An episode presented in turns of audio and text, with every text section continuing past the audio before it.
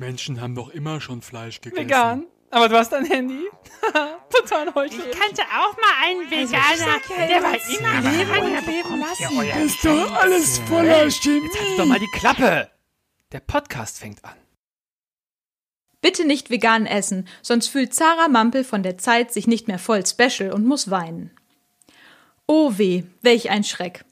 Während ich mir gestern ein paar Badelatschen aus Moos häkelte, befiel mich eine beängstigende Sorge.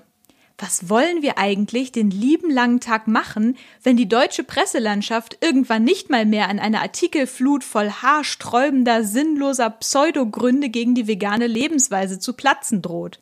Soll ich meine Frühlingstage dann etwa im Park verbringen, wie so ein ganz normaler Mensch, anstatt mir dank der unentwegt daherfaselnden Wurstologen graue Haare wachsen zu lassen? Wie komme ich denn überhaupt dahin? Verträgt mein Körper nach so langer Zeit im veganen Bußkeller überhaupt direkte Sonneneinstrahlung? Passt so eine Art von unbeschwertem Glück überhaupt in einen tristen veganen Alltag voller Entbehrungen? Mein Kummer wog schwer, aber die Erlösung folgte umgehend. Das Selbstkasteien kann auch in ferner Zukunft weitergehen, denn selbst wenn alle substanzlose Kritik fleischessender Kolumnisten verstummen sollte, erzählen wir Veganerinnen uns einfach selbst, was wir für verblödete Spinner sind. Das klingt abwegig?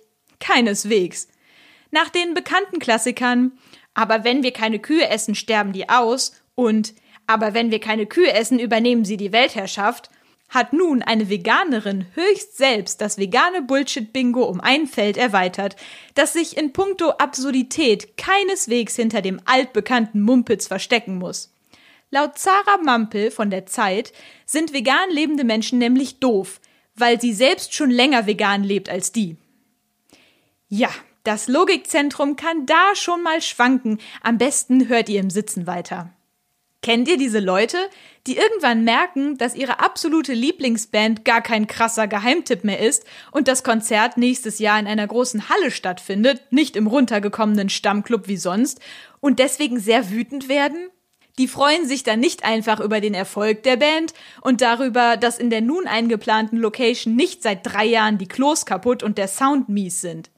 Stattdessen sind sie schwer enttäuscht von der Tatsache, nun nicht mehr zu einem kleinen elitären Kreis von Insidern zu gehören. Irgendwann Mitte der 90er stand ich mal in einem Plattenladen und hielt die Lyrics der ersten Rammstein-CD in der Hand. Ich hatte mit einem Freund gewettet, dass sie tatsächlich Er liebt die Mutter und von der Seite Den Fisch gibt er ihr selbst. Dieser häutet sich vor leeren Hoden, die alte Haut fällt auf den Boden singen. Alexandra aus der Parallelklasse sah das zufällig und regte sich spontan furchtbar auf, dass ich, der blöde, uncoole Jan, diese Band tatsächlich auch kenne. Heute ist Rammstein regelmäßig Headliner bei den größten Festivals weltweit und kommt in sehr bekannten Krachbummen-Filmen vor. Die Band ist jetzt etwa so geheimtippig wie Eis im Sommer oder Aspirin bei Kopfschmerzen.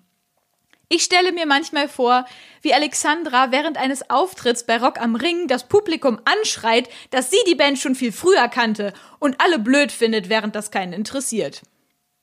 Genau das Gleiche macht nun Zara Mampel, weil sie es einfach nicht fassen kann, dass andere Menschen sich vegan ernähren, ohne sie vorher um Erlaubnis zu fragen. Sie ist ja nun schon so lange vegan, da nerven die anderen sie einfach nur. Früher war vegan noch so schön edgy, aber jetzt kann sie damit leider niemanden mehr groß beeindrucken.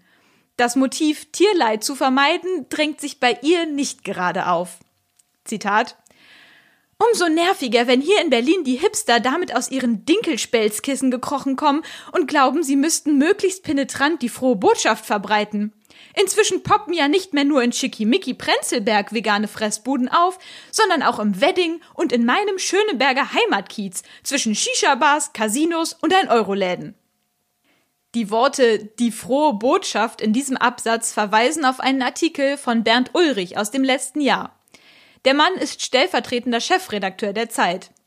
Die Beurteilung, ob er dem Klischee eines Hipsters mit Dinkelkissen entspricht, überlasse ich euch. Penetrant eine Botschaft verbreiten bedeutet in der wirren Logik von Zara Mampel allerdings auch, dass man einfach nur veganes Essen verkauft. In dieser Denke ist der Weg von Bernd Ulrich zum Vorzeigehipster vermutlich nicht weit, was uns zum Leitmotiv dieses belanglosen Unsinns führt. Zitat Da kann man dann Wöhner und Wurst kaufen, Fleischimitat aus Sägemehl, Bratlinge aus Algenknete, wer weiß, klingt jedenfalls eklig. Aber da hängen jede Menge Leute rum. Sie tragen bunte Sneakers, sagen mega und awesome in papierdünne Mobiltelefone und reden permanent über veganes Essen. Oder anders gesagt, die Frau findet es enorm doof, wenn andere Menschen Dinge essen, die ihr selbst nicht schmecken. Schön, wenn man auf dem Niveau erstmal hängen geblieben ist, wird vermutlich jeder Tag früher oder später zu einer großen Enttäuschung. Da tragen manche Menschen auf der Straße kackdreist gelbe T-Shirts. Dabei hasst Sarah doch die Farbe gelb. Was erlauben die sich? Ab morgen haben bitte alle Reis mit Gemüse zu essen, sich sittlich zu kleiden und in Missionarstellung DJ Bobo zu hören. Wo kämen wir hin, wenn jetzt alle nach ihrer Fasson glücklich werden? Die Frau hätte in der katholischen Kirche des Mittelalters eine steile Karriere machen können. Und wohnt die echt in Berlin? Ich hatte bei meinem letzten Besuch den Eindruck, dass nicht nur die Veganer mega und awesome sagen. Aber gut, nach Zaras Wahrnehmung reden ausschließlich die Veganer so, während der Rest der Stadt sich stattdessen eher der Begriffe Knorke, Flott und Schuft bedient und ausschließlich in klobige Satellitentelefone reinbrüllt. Vielleicht hat sie auch einfach einen echt schrägen Freundeskreis, der dieses Zerrbild möglich macht. Es ist mir sonst schleierhaft, wie eine angeblich ethisch motivierte Veganerin Fleischersatz publikumswirksam in die Nähe von Sägemehl rücken kann. Kommen wir nun zum Regelwerk für Neuveganer, Lektion 1. Wollt ihr der veganen Kirche Mampel angehören, so müsst ihr volle zwölf Monde warten und ein Tofu-Brandopfer darbringen, bevor ihr euch des Austauschs von Rezepten befleißigen möget. Zitat Goldene Milch höre ich, Quinoa und natürlich Möhre-Ingwer. Die regen mich auf. Gerade mal seit drei Tagen von Camembert auf Cashewkäse umgestiegen und jetzt gibt es kein anderes Thema mehr. So jung und schon so ätzend. Tja, manche Leute sitzen mit 75 Jahren auf einem Kissen am Fenster und schimpfen darüber, was junge Menschen alles falsch machen. Zara Mampel hat sich zwar nur ein virtuelles Kissen am virtuellen Fenster eingerichtet, keift dafür aber schon im jungen Alter von 37 Jahren über die missratene Jugend. Douglas Adams hat das treffender formuliert, als ich es je könnte. Zitat Anything that gets invented after you're 30 is against the natural order of things and the beginning of the end of civilization as we know it. Until it's been around for about 10 years, when it gradually turns out to be alright really. Im Ernst, ist der Punkt jetzt echt, dass junge Menschen Dinge probieren und sich dann euphorisch darüber austauschen? Woher weiß sie überhaupt, wie lange die Gäste in dem Schöneberger Laden schon vegan leben, beziehungsweise ob sie das überhaupt tun? Vielleicht leben die ja auch schon länger vegan als die Autorin selbst und probieren halt gerne neue Sachen aus. Sollte es sich nicht um neunjährige Kinder handeln, kann sie gar nicht wissen, ob sie länger vegan lebt. Und selbst wenn, was ist ihr lieber? Junge Menschen, die sich über Cashewkäse austauschen oder junge Menschen, die Hotdog-Fressbewerbe veranstalten. Was für hirnlose Prioritäten sind das bitte? Ferner müssen Menschen sich über diese Dinge irgendwann mal austauschen, wenn sie so eine Idee verbreiten wollen. Säßen alle immer still und leise voreinander und sagten kein Wort, wüsste sie doch selbst nichts von der Existenz von Cashewkäse. Der Zorn entlädt sich jetzt an einer Mitzwanzigerin, die doch tatsächlich die Frechheit besitzt, mit ungekämmten Haaren einkaufen zu gehen. Zitat Steht eine Mitzwanzigerin mit ungekämmten Haaren, äh, pardon, undone, vor mir in der Bioinsel und fragt, ob man das Humus wie Streichkäse verwenden kann. Mein Impuls? Komm, Eule, ich zeig dir, wo das Humus wächst. Ist für so jemanden wie Zara Berlin eigentlich der ideale Wohnort? Gibt ja schon krassere Erscheinungen als unordentliche Haare. Vielleicht wäre auch ein Umzug in irgendein spießiges Dörfchen für unser und das Nervenkostüm der Verfasserin das Beste, in dem Menschen auch im Falle eines Tsunamis nur mit gekämmten Haaren vor die Türe gehen und alle peinlich genau darauf achten, dass die Rasenhöhe in allen Vorgärten auf den Millimeter synchronisiert ist. Besagte Mitzwanzigerin besitzt nun die Unverfrorenheit zu fragen, ob man Humus wie Streichkäse verwenden kann. Das regt die Autorin ziemlich auf. Wir können nur mutmaßen, ob das jetzt wieder ein Verstoß gegen ihre willkürlichen, aber ganz undogmatischen Essensvorschriften ist oder ob ein von Kichererbsen ausgelöstes Kindheitstrauma vorliegt. Oder hält sie die Formulierung das Humus für falsch? Tja, zehn Jahre Vorzeigeveganismus ersetzen nicht die korrekte Anwendung eines Dudens. Humus kann sowohl maskulin als auch neutrum sein muss man als Studentin der angewandten Literaturwissenschaften aber nicht unbedingt nachprüfen. Sich aufregen, wie doof alle sind, macht viel mehr Spaß. Sie fragt, Zitat, was soll überhaupt dieser Ersatzwahn? Ich brauche keine Würstchen und keine Scheibletten, ob aus Kalb, Käse oder Karotte. Steck deine Soja-Häcksel-Bolognese weg, du Freak. Meinetwegen in deine senfgelbe Kunststudentenhose oder deinen Jutebeutel und erzähl mir nichts von Hefeschmelz. Den kannst du dir in deine hässliche Beatles-Frisur schmieren. Was hat Humus mit Ersatzwaren zu tun? Das isst man im Mittleren Osten seit Jahrhunderten und es ist dort ungefähr so exklusiv wie hier Kartoffeln. Das Ganze nimmt nun hysterische Züge an. Sojahäcksel sind was für Freaks und Hefeschmelz für Leute mit hässlicher Beatles-Frisur. Ich rege erneut einen Umzug an den Rand einer schwäbischen Kleinstadt an, wo man so eine Kleingeistigkeit vielleicht zum Wohle aller besser ausleben kann. Die Frau, die sich hier leidenschaftlich über den Ersatzwahn der Freaks aufregt, erzählt später im Text davon, wie sie Sojamilch nach Hause trägt.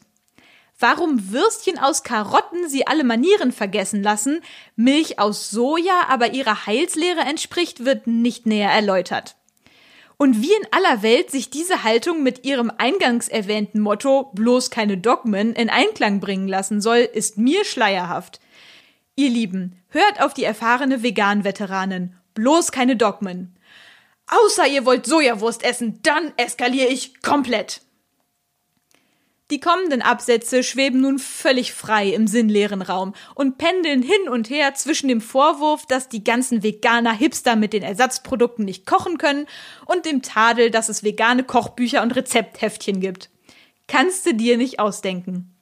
Man kann sich bildhaft vorstellen, wie sie im winterlichen Berlin grimmig durch den Schnee stapft und Verwünschungen über das weiße Nass murmelt, um den Rest des Weges auf geräumter Straße Klagelieder über Streusalz zu plärren – Irgendwas ist ja immer. Und hat irgendwer kapiert, was in aller Welt sie an den Heftchen mit winterlichen Wurzelgemüserezepten auszusetzen hat? Ersatzprodukte sind ja bekanntlich doof, weil nur Freaks die essen. Zara Mampel ist laut eigener Aussage stolze Reis mit Scheißesserin. Aber spricht irgendwas dagegen, den Reis mit Wurzelgemüse zu kombinieren? Angeblich möchte sie dem Biomarktangestellten Nein, danke, ich koche selbst, entgegenkeifen, weil er ihr ein Rezeptheftchen geben möchte. Ich wusste gar nicht, dass die Rezepte jetzt schon von ganz alleine für einen kochen. Verrückt. Es geht auf die Zielgerade dieses absonderlichen Nonsens. Zitat Jetzt mal Tacheles, Freunde. Wer sich für vegane Ernährung entscheidet, sollte es aus Selbstverständnis heraus tun und nicht aufgrund einer hysterischen Profilneurose. Ja, ich bin dafür, dass wir alle aufhören, Tiere zu quälen und zu fressen, als hinge unser Leben davon ab. Und damit unseren Planeten zu zerstören.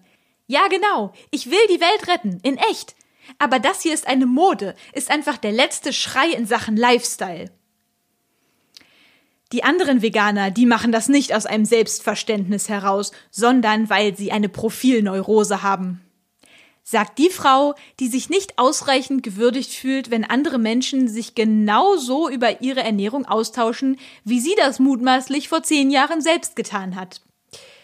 Tja, ich kann ja verstehen, dass manche Veganer sehr trendy rüberkommen und man sich dann fragt, ob sie diesen Lebensstil morgen gegen Paleo austauschen, aber wissen kann man das halt nicht. Ich sitze auch gerne in Wöhnerläden, sage mega und habe ein dünnes Telefon.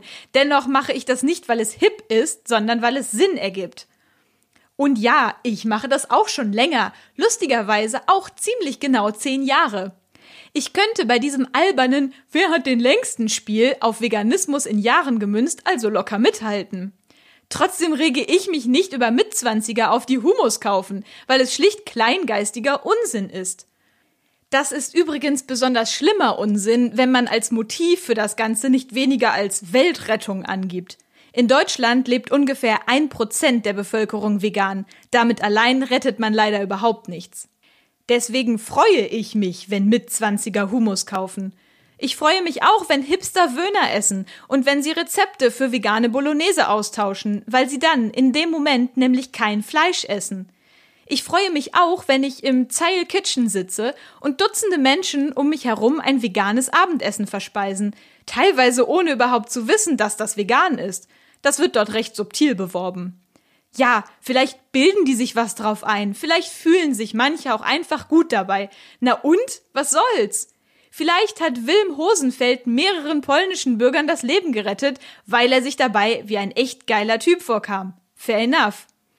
Laut Harald Welzer interessieren sich 80 Prozent der Menschen einen Scheiß für irgendwas und machen einfach alles mit. Wie lange sollen wir vor dem Hintergrund also warten, bis alle Menschen von ganz alleine ein edleres Selbstverständnis entwickelt haben? Wie viel länger dauert das wohl ohne böse Missionierung und ohne Ersatzprodukte?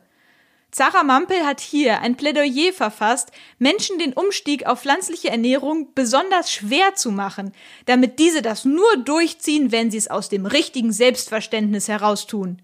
Viel dümmer kann man für diese Idee wohl nicht werben. Wäre ich ein Tier in einem Stall, ich fände das ja sowas von beschissen. Man bekommt gesellschaftlichen Wandel nicht zwingend schneller hin, wenn man alle Weltverbesserer abkanzelt, die die eigene, vollkommen hirnrissige Gesinnungsprüfung nicht bestehen, weil sie zum Beispiel Fake-Wurst essen. Liebe Hipster, Mitzwanziger und veganen Neulinge, tauscht euch aus, so viel ihr wollt. Genießt Wöhner in lauen Sommernächten und Cashewkäse zum Rotwein. Geht ungekämmt in den Bioladen und tragt senfgelbe Hosen. Einfach, weil ihr in einem freien Land lebt. Und solltet ihr dabei unterbrochen werden vom selbstgefälligen Gekeife einer 37 Jahre alten Frau mit 5 Kilo Reis und Sojamilch im Einkaufswagen, drückt sie vielleicht einfach mal feste.